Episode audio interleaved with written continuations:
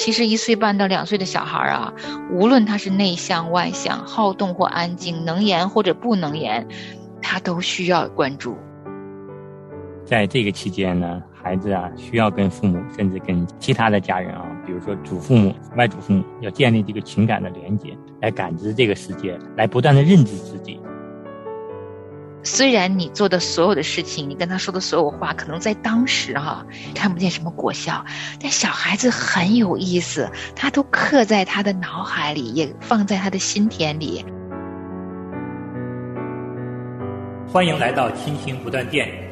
宝贝，好想抱抱你。亲情的家人们好，我是安好，欢迎大家收听我们这一期的《宝贝，好想抱抱你》。大家好，我是梦远，欢迎您收听我们今天的节目。是，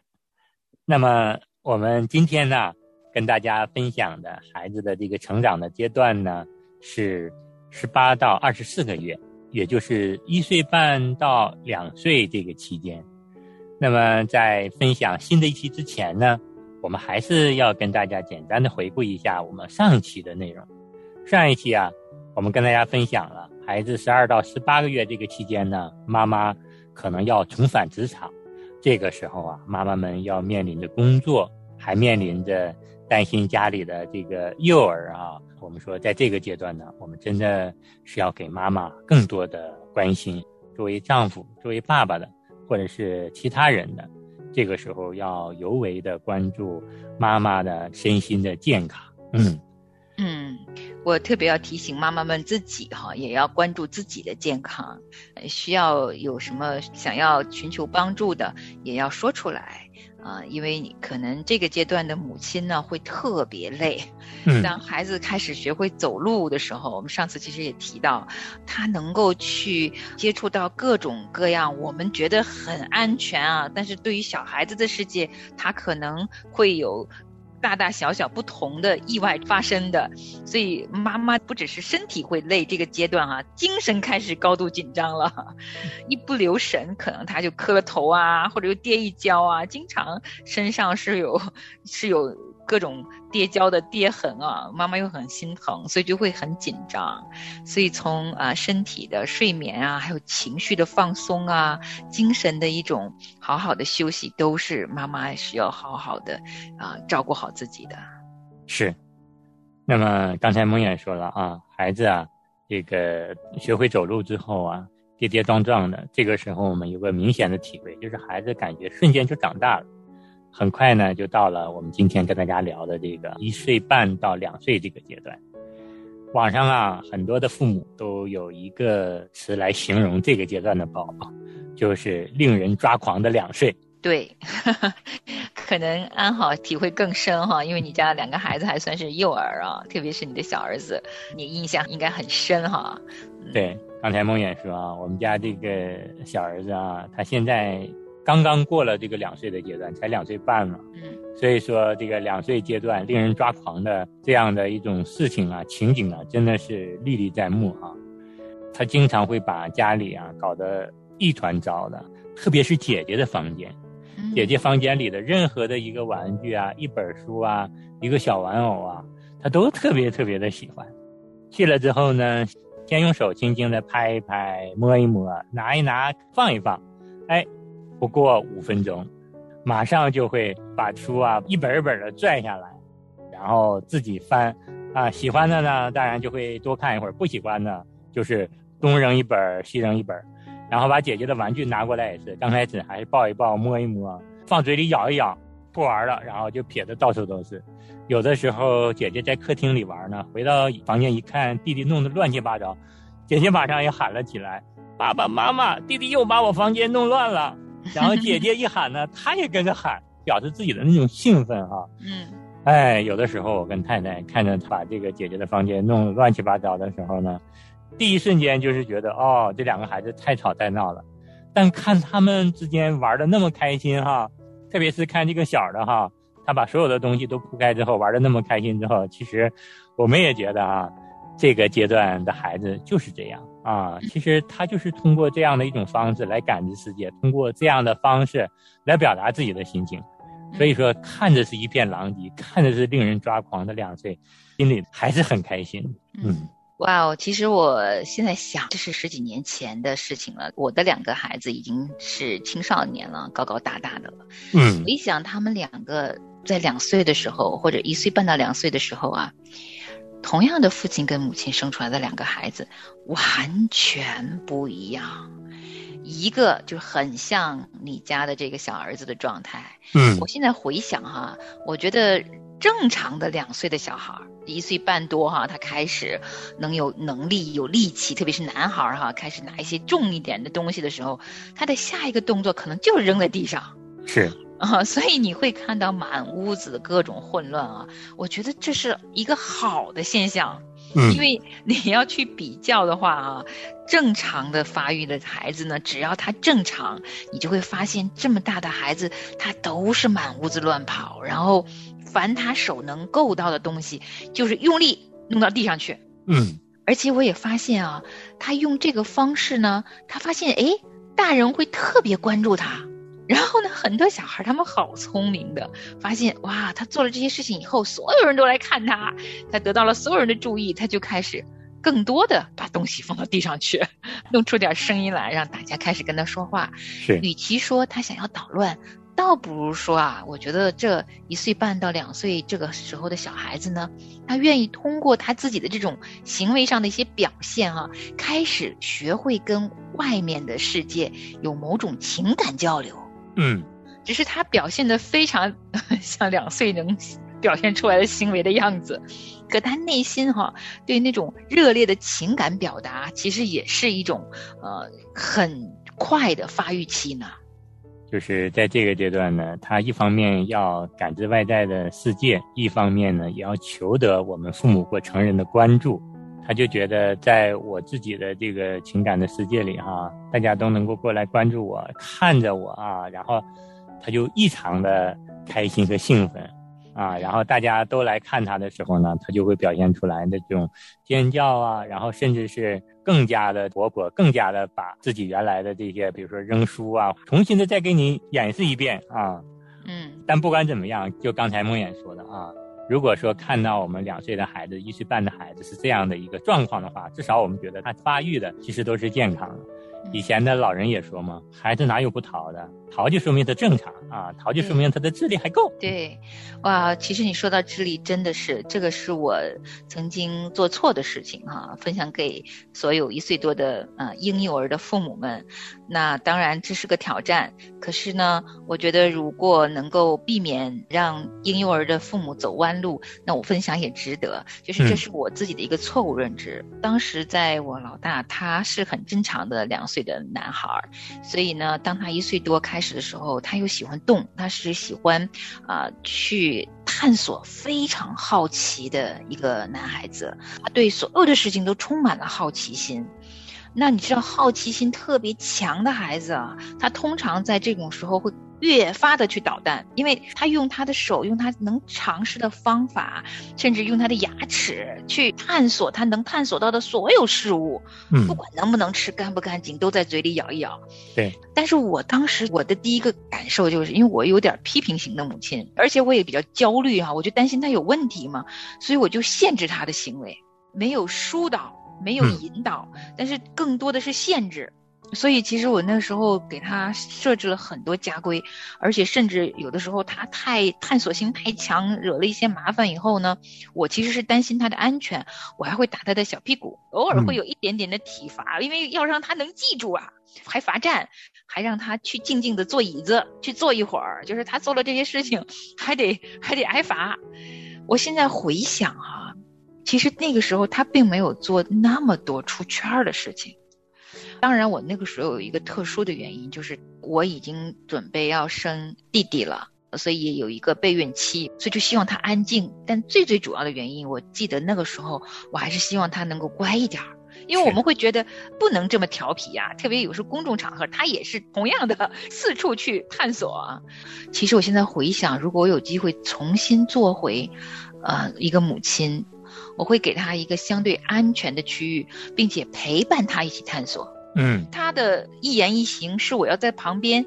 可能教他的，比如说他可能把书放到地上扔到地上去，但我可能要握着他的手，告诉他你想看书吗？你要这样子轻轻的拿，就是我要有耐心，呃，教他从他的眼睛里去了解他的兴奋，明白他的动机。其实他只是想要了解，可是我常常批评他，我的耐心和智慧那个时候都不够。还有一个就是一岁多，我已经带着他跟别的小朋友去玩了，公众的图书馆呐，公众的幼儿园呐，公开的场合呀。特别在公开场合的时候，他如果开始捣蛋啊，有一些行为，比如说在公园里突然间跑啊，我又担心他跌跤，又担心他撞到别的小朋友，我会当众很大声的喊他的名字，叫他停下来。现在回想啊，如果可以回头，我宁愿。跟着他走到他的身边，静悄悄跟他说：“其实一岁多、两岁的孩子，他的自尊心已经开始长了。”是，这是我就是挺遗憾的。呃，很多场景都是当众责怪他。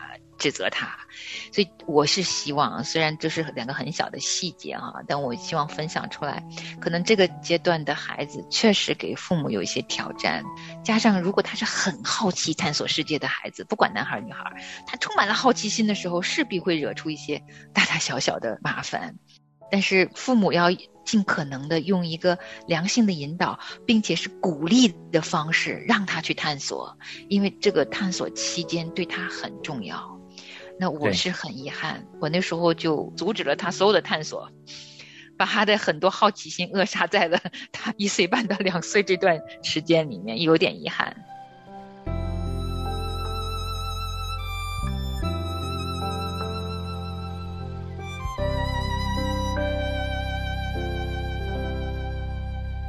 耶和华在你右边。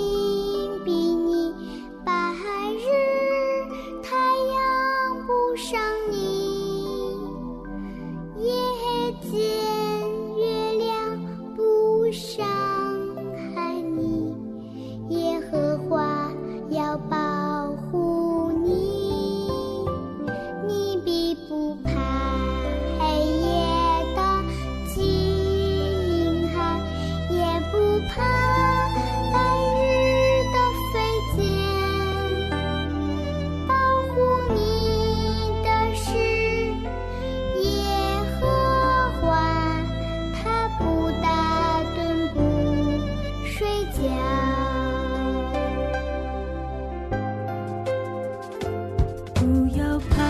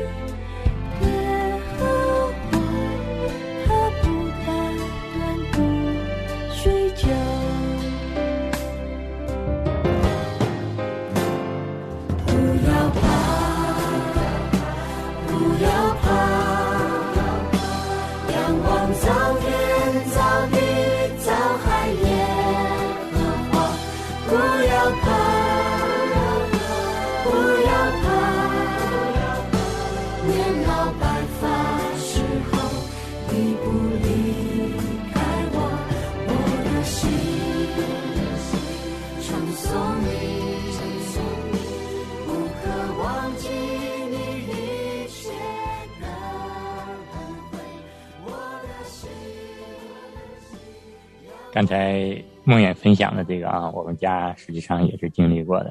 需要反省的地方呢，就是我大女儿的口欲期她没有很好的过好，因为那个时候她把身边的所有的玩具啊，比如说那个小乐高的玩具啊，玩完了就要放在嘴里，硬纸板的书拿过来也要啃一啃。后来我们才知道，其实这是孩子的口欲期。嗯，他这个口欲期呢，就是要通过这样的咬啊、啃的方式，他来感知世界。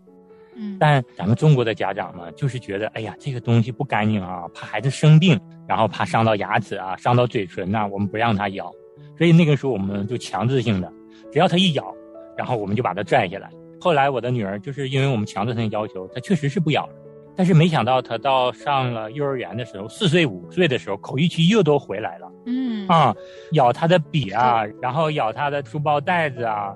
我们就觉得，哎，小的时候都不咬了，这个习惯怎么又回来了呢？后来我们也才知道，其实就是口欲期没有过好。嗯，然后等到我们家老二这个小儿子的时候呢，他再咬的时候，我跟我太太就随便了，不要过度的关注他，或者是你拿一个其他的方式把他的注意力引到其他的地方去。所以说老二呢也咬了一段时间，这个时候我们就忽视，现在就彻底的不咬了。所以说，在一岁半到两岁这个期间呢，孩子可能会有一些我们家长自认为呀不好的习惯啊，或者是一些情绪出现呢。更重要的是，我们多一些耐心啊，忽视，或者是用正面的语言、正面的方式来引导。当然呢，有一些危险的行为啊，或者是有一些确实是需要规正的，我们是要给他立规矩。但是，无关这些其他的一些细节性的东西呢？我们真的没有必要太过于的纠结和关注。嗯，哎，我太同意了，特别鼓励这个啊这个阶段的父亲母亲们哈，好好享受吧。我那个时候非常遗憾，就是我花了太多的精力去跟他的这个我自己认为的错误的言行去打仗。哎呀，就觉得怎么会每天那个负面的情绪一。在我脑海中盘旋都走不掉，我没办法去享受跟他在一起开怀大笑，就是太紧张，他的言行是不是不好？其实真的，他过了四五岁，他就再也不会把书扔到地上去了。对。可是那个时候，我们就会觉得哇，这个缺点好像会跟他一辈子似的，就恨不得立刻纠错，花了太多的情绪和精力去纠错，反而呢忽略掉这么美好的时光，瞬间就没了。他即便是令人抓狂，也不过就是这十几个月，对，会过去。那在这十几个月当中，其实他一岁半到两岁哈，其实很多的孩子开始会表达用语言，所以这个期间，如果父母能够耐心跟他讲一些啊他能听懂的语气的用词。啊，其实也是个好时候。从他开始会把书扔到地上，其实也就等于开始可以学习把书放回书架上了。嗯，这是同时会发生的。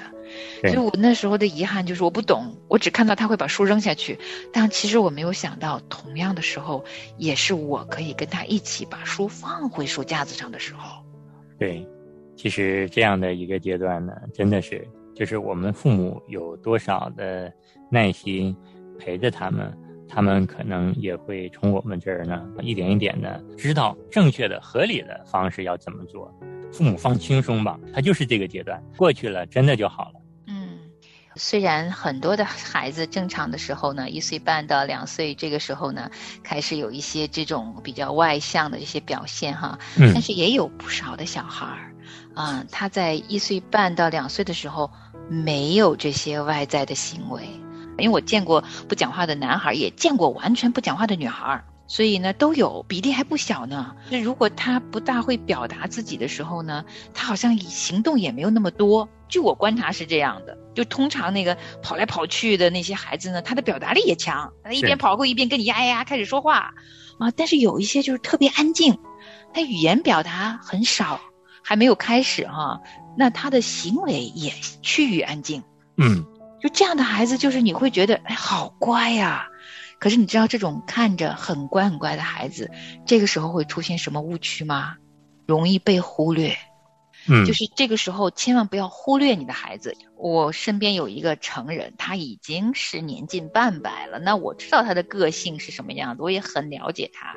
呃，但是呢，我就不太知道他为什么就是这么样一个不太善于表达、内向的这样一个人。认识他久了以后啊，我慢慢了解，我就发现，在他一岁半到两岁的时候，也是一个不会说话的小孩儿。他的智商没有问题，就是因为你会观察他可能写字啊、画画东西啦什么的。动手啊，可能跟别的小孩子一样，但是因为他不讲话，他也不爱动，所以他就被全体成人忽略。大家觉得哇，这孩子好乖呀，走到哪都是好乖呀，就没有人跟他刻意去讲话。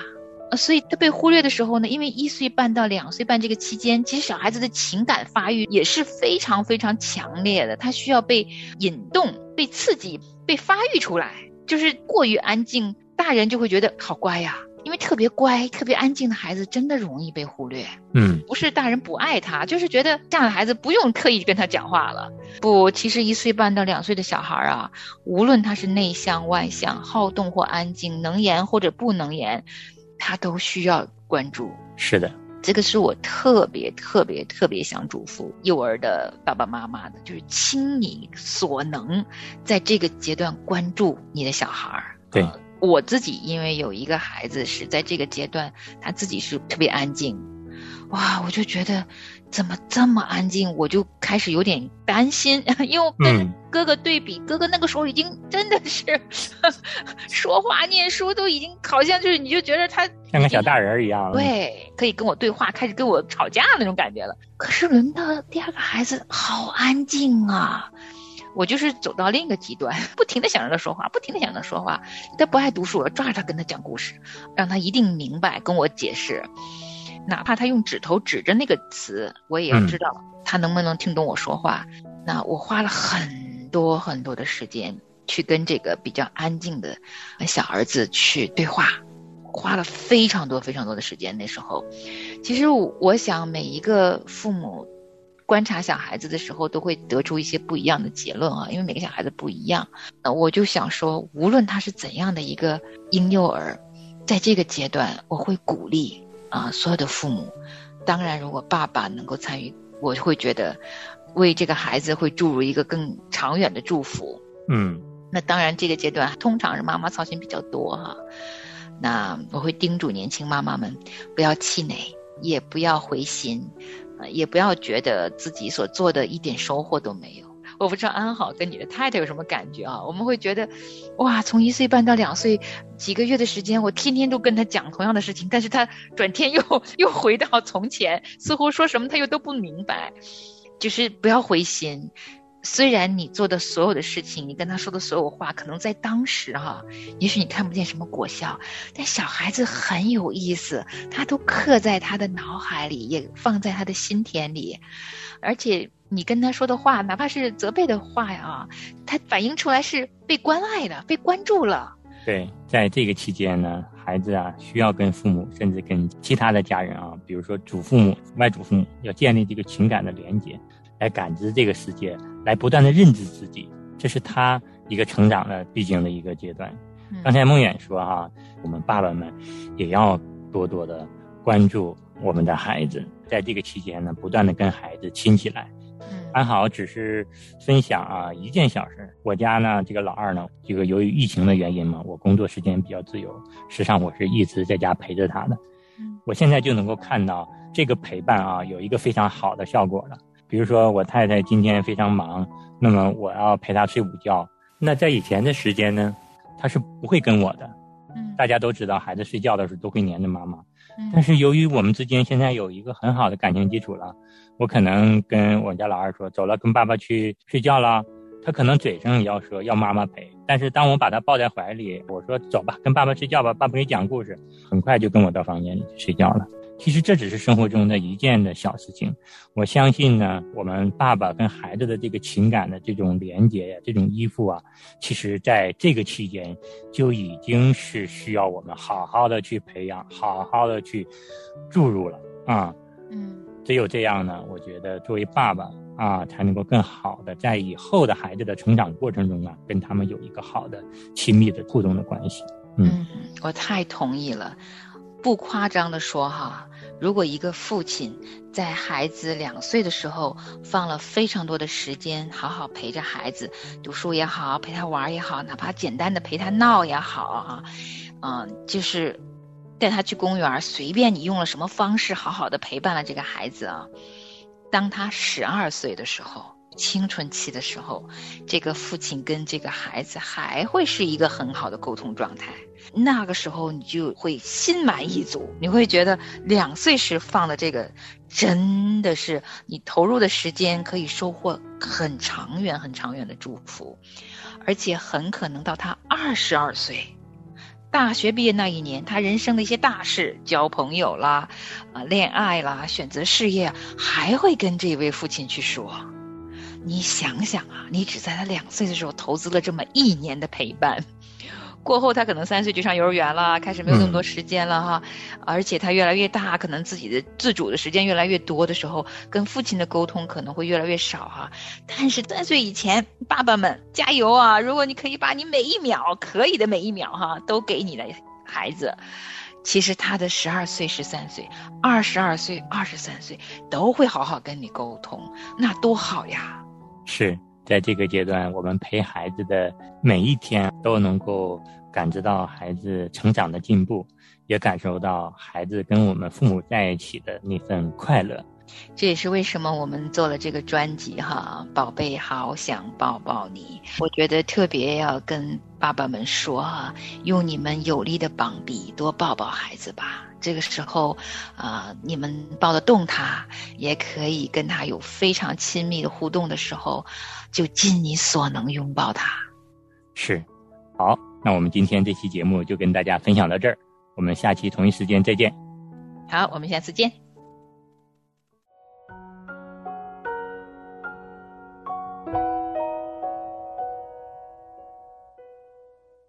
不喜欢一个人，孤独一个人，疏散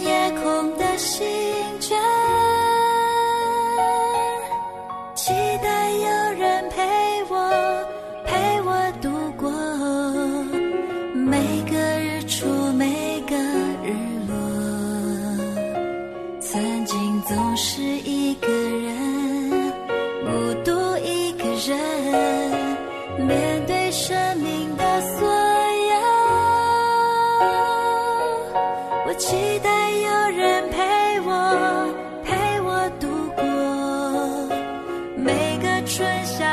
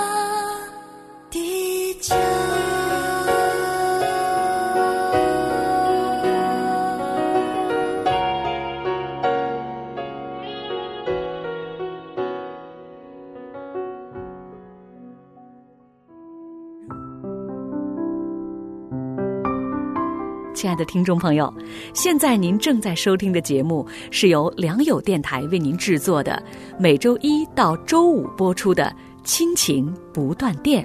欢迎您与我们联络。我们的电子邮箱地址是 q i n q i n g at